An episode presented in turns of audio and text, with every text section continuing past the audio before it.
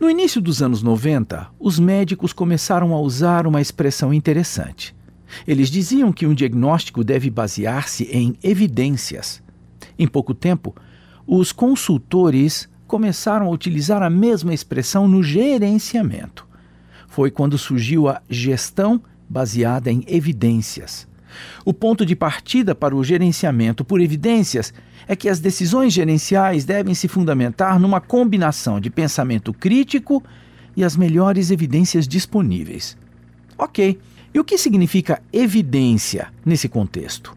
Significa informações, fatos ou dados que apoiam ou contradizem uma afirmação, uma suposição ou uma hipótese.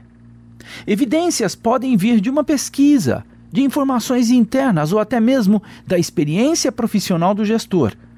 Um gerente de verdade irá tomar suas decisões galgadas em evidências, diferente daqueles que prestam pouca ou nenhuma atenção aos fatos e dados, que decidem por inspiração de belas histórias de sucesso de CEOs famosos.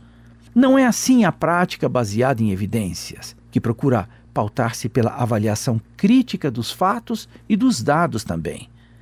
É por razões como estas que mais e mais universidades e escolas de negócios incorporaram práticas baseadas em evidências em seus currículos. O processo envolve não só o conhecimento do campo e da metodologia da pesquisa, mas também e particularmente ensinar os estudantes e gestores a pensar cientificamente para contrabalançar a subjetividade de seu próprio julgamento. Eu sou Abraham Shapiro, profissão Atitude.